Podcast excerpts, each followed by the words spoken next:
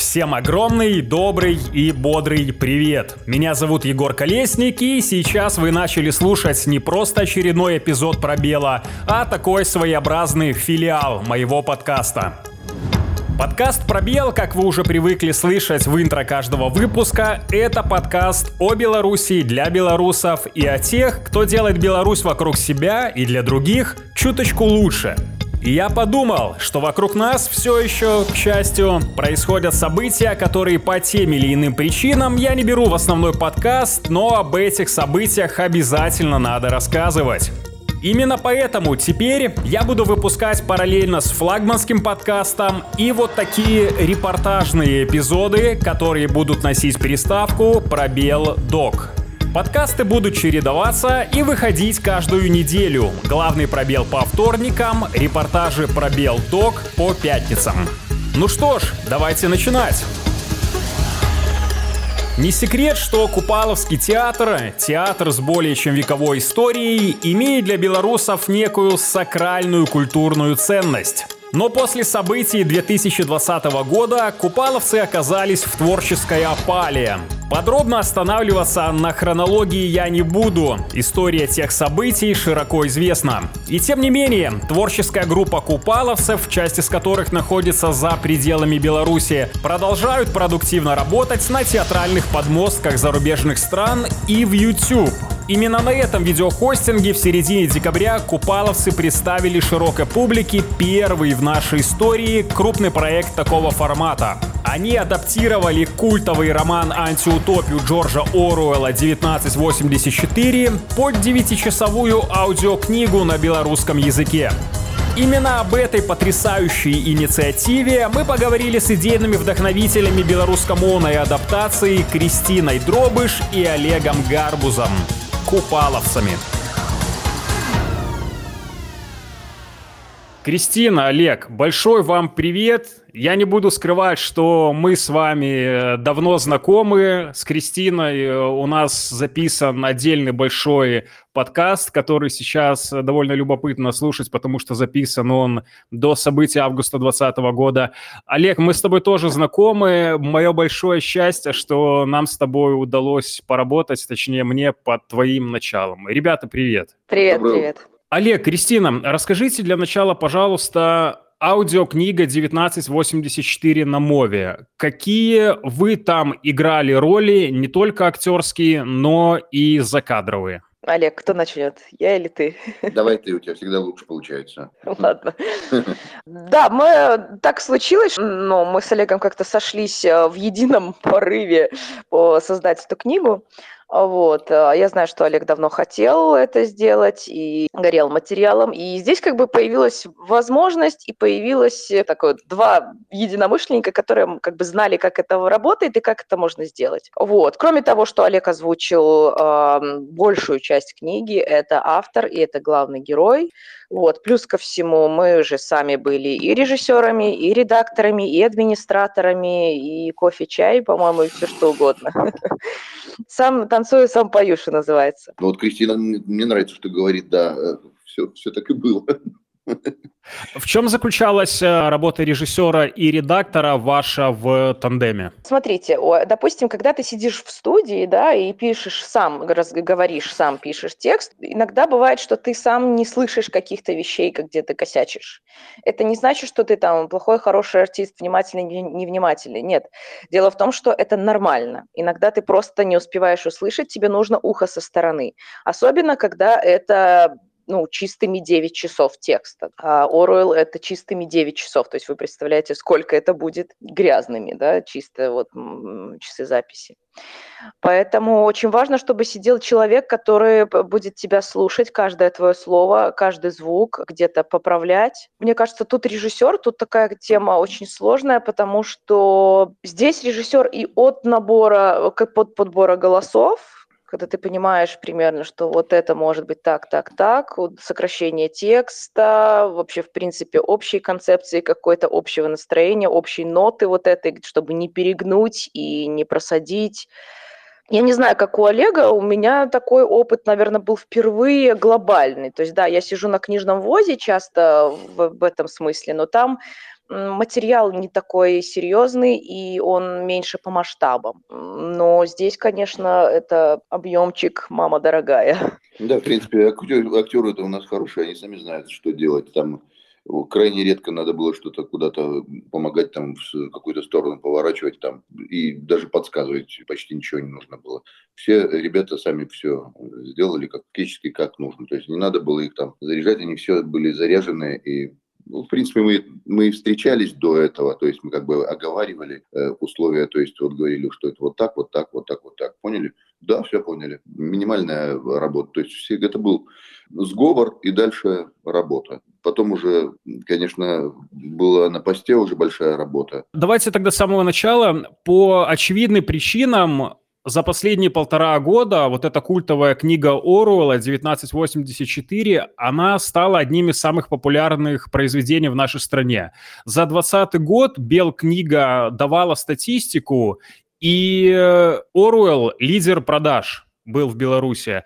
Я полагаю, что в 2021 году мало что изменилось, потому что я часто бываю в книжных магазинах, и там 1984, Скотный двор, они всегда на самых видных полках.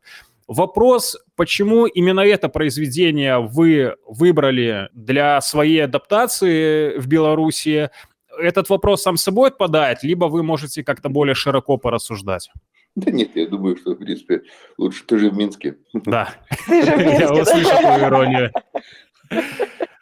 Ну, я могу Но, только есть... одно сказать. Это хороший комментарий кто-то оставил уже после публикации, что ну, мало того, что книга, по-моему, все свои несколько десятков лет, она как бы всегда в топах находится в разной степени. Это такая хорошая вакцина, которая нужно... Вот, а кто-то написал в комментариях, мне очень понравилась эта формулировка, что 1984 на белорусской мове это хорошая вакцина для белорусов. А как ты да. для себя разворачиваешь этот посыл? Для меня это книга, которую нужно, должна быть прочитана. Вот она для меня должна быть, э, если не в школьной программе, то если бы была такая взрослая школьная программа, да, когда ты уже пост, э, ну, не знаю, там, университет, которая должна быть прочитана. Как бы вот сейчас я понимаю, что да, она очень страшно звучит э, вместе с реальностью, да, и ты уже там не понимаешь, это документалка или это произведение вымышленное. Тем не менее, это вот те вещи, которые ты должен прочесть, чтобы это тебе шарахнуло по голове, чтобы ты какие-то параллели для себя в голове выстроил или не выстроил, но чтобы она лежала в твоей голове на случай, если вдруг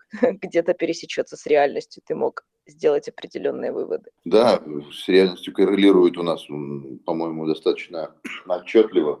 Все понимают, что это так и есть. Потому что, ну, потому что вот на данный момент у нас вот так вот.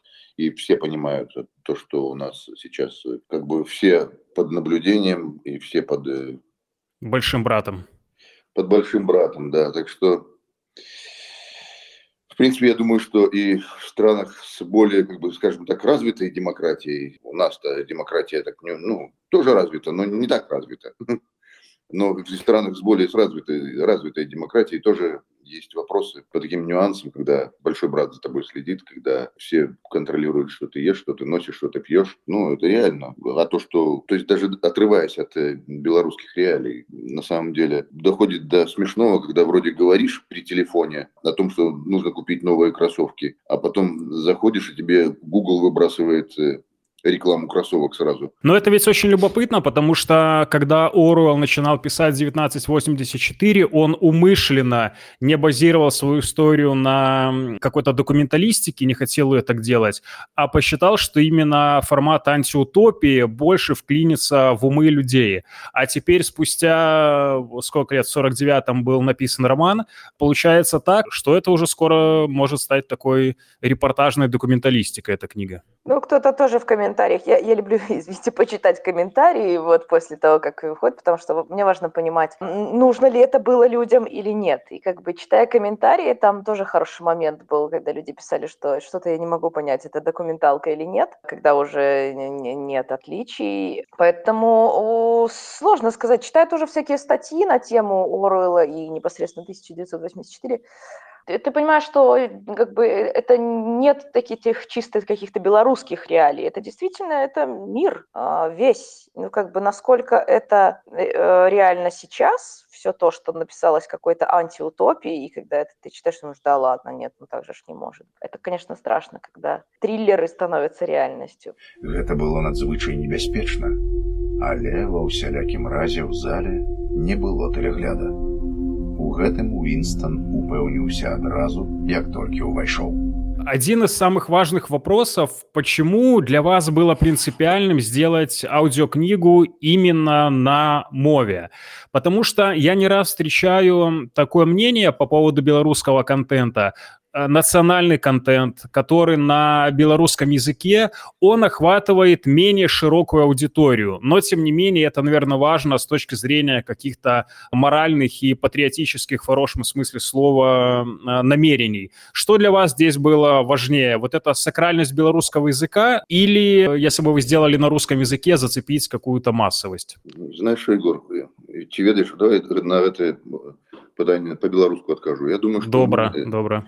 Я думаю, што мы апроч таго, што нясем нейкую культурную функцыю, мы яшчэ так можа так крыху на сябе браць такое і занадта, але я думаю, што і асветніцкую таксама. І я думаю, што гэта просто гэта трэба.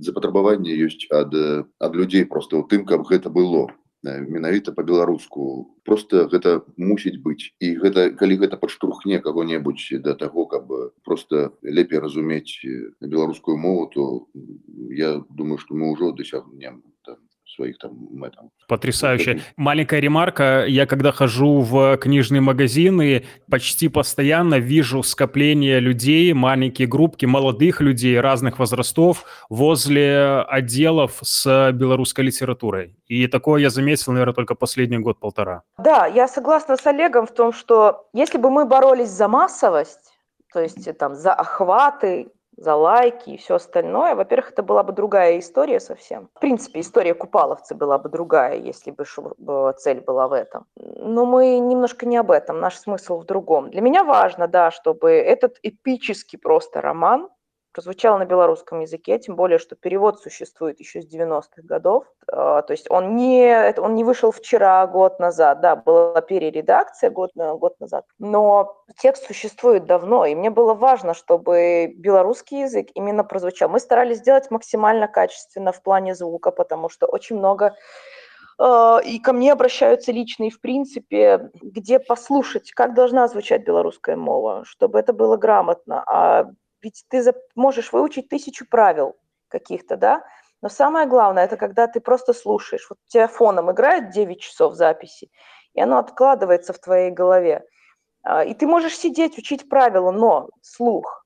Когда ты приезжаешь там в Украину, ты за два дня перенимаешь акцент, там Москва, еще что-нибудь, Польша. Здесь то же самое, просто это вот 25-м кадром внедрять в голову, как это должно звучать. Поэтому мы старались сделать очень качественный звук, для того, чтобы это была не просто книга, там, классика литературы, да, вот какой-то фантастической, не знаю, как это сказать. Плюс, чтобы это звучало на белорусской мове. Сколько людей вдруг узнало о том, что вообще есть перевод Оруэлла на белорусскую мову, а он есть уже давно. 90-х я еще, Да, я еще раз хочу поблагодарить Сергея Шупу за то, что он пошел нам навстречу и разрешил работу с его переводом, потому что это, конечно, глобальная работа. Для меня фантастический человек, переводчик Сергей Шупа, потому что я не представляю, как можно перевести 1984 дважды, причем он как бы еще пере, переиздание потом было. Поэтому здесь, да, как бы громко это не звучало, но это какая-то вот такая светницкая функция, когда нет задачи собрать лайки. Твой зритель, он придет, если придет новый какой-то еще, сам скажет, о, вау, прикольно, я не знал, а я не тут. Это круто. Это называется вести зрителя за собой, а не идти за ним. В плохом смысле идти за ним, потому что так можно, конечно, поставить, ставить и комедии такие легенькие, бессмысленные совершенно, но мы немножко о другом. Купаловский театр всегда был, как мы в нем работали. У нас же не было э, спектаклей на русском языке. У нас же всегда да. было на белорусском море. Поэтому это как бы кредо на самом деле. Классно. Переносите традицию в э, всемирную сеть. Яны злуюцца, што іх не пускаюць паглядзець, як будуць вешаць. І вельмі важна, каб пад канец відовішча з рота вылазіў язык, блакітны, светла-светла-блакітны. Тогда, раз э, немножко мы на эту дорожку вышли, расскажите о процессе создания аудиокниги адаптация текста, про перевод мы разобрались, выбор актеров, процесс записи, весь процесс постпродакшена, и я отдельно хочу, конечно, выделить очень классный саунд-дизайн. То есть как все это у вас проходило, и вообще сколько времени на все это потребовалось, потому что 9 часов, как ты, Кристина, вначале говорила, чистой записи, кто понимает, это гигантский масштаб. Все, все началось с того, что, Олег, вот есть такое предложение, давай сделаем, давай встретимся в парке, прогуляемся, обсудим. Примерно так все началось. Все обсуждали, обсуждали. Олег занимался сокращением текста и, ну, как я не знаю, Олежка, это, это ну чуть-чуть мы да, чуть-чуть мы коротнули, э, чтобы все-таки, если бы это было длиннее, то это просто было бы и с, точки зрения того, чтобы на выходе продукт был более компактным. Сделали его чуть-чуточку где-то на четверть на мы его подкоротили, чтобы... Чтобы, чтобы не было 12 часов. Чтобы не было 12 часов, да, потому что все-таки по 3 часа, три части по 3 часа еще как бы они... Это не, не по 4 часа, потому что 4 часа, если 3 часа за один присест все-таки можно выслушать, то 4 это ну, сложновато. Тем более 3, 3 таких подхода сделать. Ну, в общем, сколько мы? 6, за 6 дней записали? 5-6? По-моему, по-моему, 7 дней было Или в общей 7? сложности. Мы, мы а, планировали 7, 7, да, 7 дней, да, то есть мы встречались дней, да. утром, и до вечера вот утром писали, садились да. и до вечера писали, да. Э, иногда я успевала привезти какой-то еды, вот, иногда не успевала. Ну, мы как-то прикидывали, обсудили в плане того, что мы же знаем своих коллег, э, кто что может, как кому это будет легче сделать, потому что здесь важно было не оценить какие-то актерские способности, а для меня озвучка просто это такой момент, когда ты, как это сказать, изначально просто попадаешь, ты слушаешь человека, и ты понимаешь, что, а, вот он может вот это сделать, например, это будет прикольно. Когда ты уже природно голосом попадаешь в какие-то вещи. И для меня так, например, был абсолютно дядя Коля, который пришел, мы, по-моему, вообще ему ничего не говорили, просто вообще он стал к микрофону, и он просто сразу же сделал все, ну вот, вот как он это видел, и это, и я просто понимаю, что, ну все, у меня никаких комментариев нет, все круто, ну все окей, все на месте. Ну а, давайте и... уточним, что да. все участники аудиокниги – это купаловцы. Да. Да, да. да все наши. И что, в общем, студия с утра до вечера, около семи дней плотной работы, и я не знаю, сколько там было в плане подготовки, это было несколько месяцев, плюс э, постпродакшн, который, мне кажется, вынял душу вначале из Олега, потом из меня. И по факту больше полугода работы. Да, это больше полугода.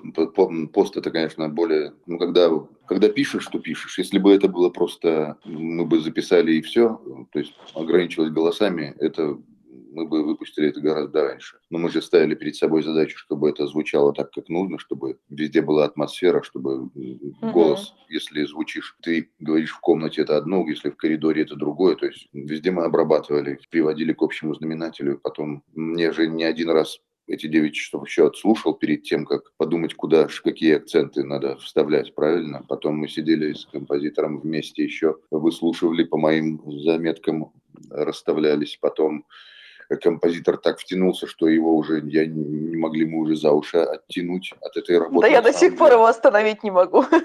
Он, он просто вот реально человек просто подсел, и он уже любую свободную минуту своего времени он просто, у него с одной стороны один компьютер, с другой стороны компьютер, в котором Orwell лежит. И вот мы пишем уже другую работу, а он раз, уже, уже опять в Orwell. То есть он он делает там уже что-то. То есть он... Ты заметил, как метафорично ты сказал, что он уже в Оруэле? Хорошо. Но правильно ли я понимаю, что то, как вы классно работали со звуком, это не просто начитка аудиокниги, это можно назвать какой-то, не знаю, аудиофильмом, аудиопьесой, аудиосериалом трехсерийным. То есть это не просто начитка белорусского перевода 1984. Да, у нас были то есть, сомнения, как делать на самом деле. Я думал сделать то есть изначально почему-то вот мне пришел в голову формат аудиосериала. Вопрос в том, что главы неровные сами по себе. То есть, ну, не части, три части, и в них э, там в каждой э, определенное количество глав, до 10 в каждой. И э, главы неровные, и они мы не знали, то есть как их выпускать, был вопрос. Поэтому мы решили все-таки сделать тремя частями, в которых ну, выразительно можно найти каждую главу ну, для удобства, то есть если остановился, то чтобы можно было слушать, чтобы можно было найти, остановился там на пятой главе, пятую главу быстренько раз нашел, и слушаешь себе дальше. Решили, что три части, наверное, будет оптимально, как раз вот три дня. И то, как бы глядя на, например, там количество просмотров и комментарии снова же, понятно, что это не простой материал, это не клип музыкальной группы посмотреть, да, и даже не спектакль. Это достаточно серьезный и сложный материал для восприятия, к которому нужно быть готовым морально, потому что я знаю, есть люди, которые до сих пор не могут посмотреть страх. Не потому, что это плохо или хорошо, просто потому, что они говорят, я не могу. Ну, мне тяжело морально, потому что слишком реально. Здесь тоже... Страх, уточним, такая... это тоже одна из ваших э, постановок угу. недавних относительно. Да, в марте было выпущено. Спектакль наш, да. То, что вот Олег говорит по поводу а- а- аудио... Я даже не знаю, как это, если честно, как этот жанр обозвать. А, это не аудиоспектакль, аудиосериал. Но у меня перед глазами был аудиофильм. Mm, аудиофильм. Есть... Хорошая тема. Да, это такой, вот для меня это в чем тонкость работы была, это в том, чтобы сохранить какую-то грань, когда ты не делаешь аудиоспектакль, потому что это немножко другое, и, и как бы и это не аудиокнига, потому что, как бы, да, можно было сесть, начитать, там быстренько почистить просто какие-то моменты там и выпустить, но тогда это для меня это было достаточно формально. Но у нас э, есть прекрасный композитор, который действительно, он не может, по-моему, до сих пор остановиться. И это хорошо. То есть я люблю работать с людьми, которых, э, которые погружаются в процесс. Когда это не становится работой, когда это становится идеей, тогда получаются хорошие вещи. И да, абсолютно я согласна с тем, что я не знаю, сколько Олег раз переслушал. Я, по-моему, сейчас в пятый раз переслушиваю все 9 часов. Я писала у себя в Фейсбуке, что вот есть последние 4 минуты третьей части, которые меня пронимают просто просто каждый раз, когда я слушаю. Хотя, господи, я слушала на записи, потом несколько раз, казалось бы, ну, что там уже, у меня уже иммунитет должен быть. Но нет, я понимаю, что я готова переслушивать эти четыре минуты, и потому что это сделано ну, шикарно, это правда. Ну, я хочу вам сказать огромное спасибо вот за именно этот подход и выбранный формат, как э, вы оба сказали, чтобы это была не просто начитанная аудиокнига, а когда можно было, мне очень нравится термин, смотреть ушами. Вот когда uh-huh. я слушал впервые, у меня прям какие-то визуальные картинки и представлялись. Олег, Кристина, у вас во время записи этого проекта были какие-то, не знаю, вот такие персональные инсайты, когда вы озвучивали, читали, что ох, и такая дрожь шла, что, блин, это вот уже вчера буквально в Беларуси случилось. Или какие-то, наоборот, вы во время работы видели такие пророческие моменты, которые вот сбылись потом в недавнем прошлом, что-нибудь такое? Не было такой магии? Э, ну, я тебе хочу сказать, что поскольку Олег, Олег сидел с текстом в студии, да, ему некогда было смотреть э, новости, да, я, например, сидела с, с ноутбуком, слушая Олега, и мне периодически были моменты, когда я могла там посидеть, поскролить новости. И да, меня охватывал ужас от того, что ты слышишь, э, вот что говорит Олег. Это, причем я помню, что это была третья часть книги, самая жуткая для меня. И в этот момент ты листаешь новости, и ты понимаешь, что вау, все настолько сливается в каких-то проверях, и там в телефоне, да, слышу и понимаю, что я слышу реально вот описание того, что я сейчас, да, это ужасно, это, это очень страшно, очень страшно. В плане пророческого я очень надеюсь, что она пророческая. Ну, учитывая, да, что относительно... завершилась антиутопия без хэппи-энда. В ходе записи, то есть в ходе работы прямо вот над Оруэллом. То есть у нас был период э, записи и период дальше э, такого осмысления и дальше дальнейшей работы. Такой этот перерыв пришелся на лето 2021. И как раз в июле у нас начались массивные зачистки гражданского общества. И то есть мы как раз, я отслушивал Оруэлла в таком прямо э, то есть, ну, тогда, когда люди стали переезжать из своих квартир, чтобы не оказаться дома, когда вот, ну, были просто, нач... ну, вы помните этот период, когда все это началось. И это просто атмосферно фактически было, я так скажу, где-то на 99% совпадения на самом деле. Согласишься ли ты с тем, что Беларус вот после 2020-2021 года, да и сейчас, немножко иначе считает эту культовую антиутопию? Я думаю, что абсолютно, потому что резкость навелась, вот, э, то есть конкретно навелась резкость, да, и все стали видеть те вещи, которые, может быть, хотели бы э, не замечать. И совпадений такое количество, что, конечно, лучше бы их не было. Так что, да, Егор, да, так и есть. Руки в гору! Руки вгору! Ви не чули? Напевно, сапсавався телегляд вам потребний, йо! Тогда последний вопрос, технический и лично меня супер интересующий. Признан ли этот эксперимент удачным? И, главное, будут ли купаловцы двигаться в этом направлении аудионарратива? Егор, очень бы хотелось э, в этом направлении двигаться, но вот как эту тему поднимали, на самом деле денег нам брать особо неоткуда правильно? Потому что это, во-первых, мы это делали не за большие э, деньги, но тем не менее за какое-то финансирование у нас было. И если это у нас, если получится, если мы увидим, что есть потенциал к тому, чтобы за это можно было людям как-то жить, понимаешь, хотя бы, просто так не, чтобы, если это будет, если можно будет платить актерам, нужно за студию, как бы тоже все это, мы, это не ахти какие большие там средства, но тем не менее они необходимы для того, чтобы работать. Ну, ты же сам понимаешь, в каких условиях мы живем. Нам, у нас нет зарплат сейчас таких, куда брать. Если это как бы будет хотя бы ну, как-то переносить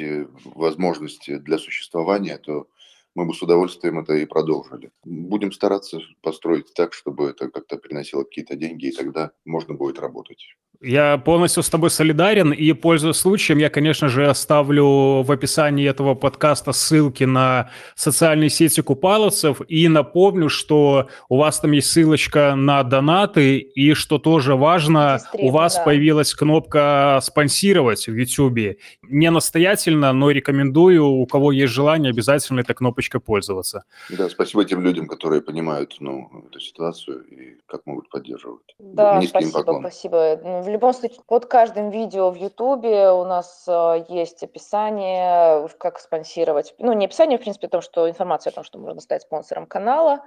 И ссылка на Дистрим, это наш кошелечек, куда можно, в принципе, задонатить э, даже минимальную сумму.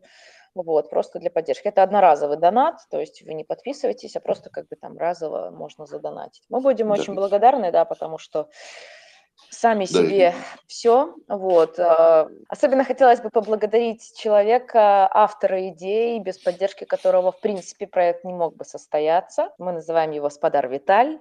А, спасибо огромное за то, что человек просто пришел к нам, а, говорит, давайте вот есть такая крутая идея, давайте сделаем. Мы как бы глаза боятся, руки делают, но такие, а давайте. Ну а мы уже вот. были готовы, в принципе, и... к тому, чтобы это делать. И вот э, этот толчок, э, как бы его идейный и финансовый, он э, как бы помог осуществиться всему нашему проекту. В принципе. Всегда потрясающе, да, когда есть такие меценаты, и э, обычным людям, скажем так, всегда важно помнить, что любой творческий труд все-таки должен как-то подпитываться и пищей материальной, и если мы как-то, не знаю, как мы говорим, донатим и спонсируем, то в ответ получаем вот такие прекрасные и наиважнейшие проекты, как 1984 на мове от купаловцев. Да, я хотела бы еще сказать о том, что зрителям всем, если у вас есть какие-то идеи, то ну, вы не стесняйтесь, пишите нам в личку, в директ, в Инстаграме, либо в Фейсбуке. Вот. Мы готовы обсуждать, то есть э, не факт, что это случится, но иногда бывает, что самые безумные идеи, они приобретают ну, крутое воплощение, поэтому не стесняйтесь, пишите, пожалуйста, будем обсуждать. И да, хотелось бы отметить еще такой момент, что, ну, по факту, это первая в истории Беларуси озвученная книга на белорусском языке Оруэлла 1984. Я это поняла вдруг только тогда, когда она вышла. Я вдруг понимаю, что черт возьми, так этого же никто не делал раньше. В плане опыта, вот ты спрашивал, да, как бы для меня проект удался. Он не без косяков, но пускай они останутся внутри команды. Такие косяки, которые на будущее просто делают тебе акценты, на что еще обратить внимание. Где ты мог сделать еще лучше, где ты мог быть внимательнее. Поэтому, учитывая масштаб проекта, он удался для меня, да. И самое главное, что когда за первые 4 часа было больше 5 тысяч просмотров в день премьеры, да, это трехчасовой белорусскоязычный контент с минимальным визуалом. И за первые 4 часа мы собираем больше 5 тысяч просмотров. И это для меня показатель того, что не потому, что вау, какие мы классные, нет, а тому, что это людям нужно было. Я тебе скажу Поэтому... больше, э, что в день вашей премьеры, 19 декабря, у меня был день рождения, и я вечером э, слушал первую часть вашей аудиокниги. Кристина, Олег, большое вам спасибо за то, что, во-первых, мы пообщались, и, во-вторых, и в главных, спасибо вам и вашим коллегам за тот титанический труд, который вы проделали. Вы выложили в свободный доступ эту аудиокнигу, которую можно слушать и переслушивать еще много-много лет. И удачи и все больше и больше таких прекрасных проектов, желательно не на удаленке. Спасибо большое, спасибо большое. Все, я вас я очень надеюсь. люблю. Спасибо Давай. тебе большое за разговор, за внимание к этой теме. И Давай так же. Первая часть Оруэлла посвящается твоему дню рождения. Подарок Спасибо день рождения. Спасибо вам огромное. Гэта было надзвычай небяспечна, але ва ўсялякім разе ў зале не было тэлегляда. У гэтым Уінстон упэўніўся адразу, як толькі ўвайшоў. Яны злуюцца, што іх не пускаюць паглядзець, як будуць вешаць. І вельмі важна, каб пад канец відовішча з рота вылазіў язык, блакітны, светла-светла-блакітны. Рукі ўгору! Рукі ўгору! Вы не чулі! Напэўна, сапсаваўся тэлегляд вам патрэбны, ё! Дык за што ж ты тады так перажываў? Заўсёды ж некага забіваюць, праўда? Калі наш стары добры блок перамога не вывесіць найпрыгажэйшых у горадзе сцягоў. Вы абяцалі мне два даляры.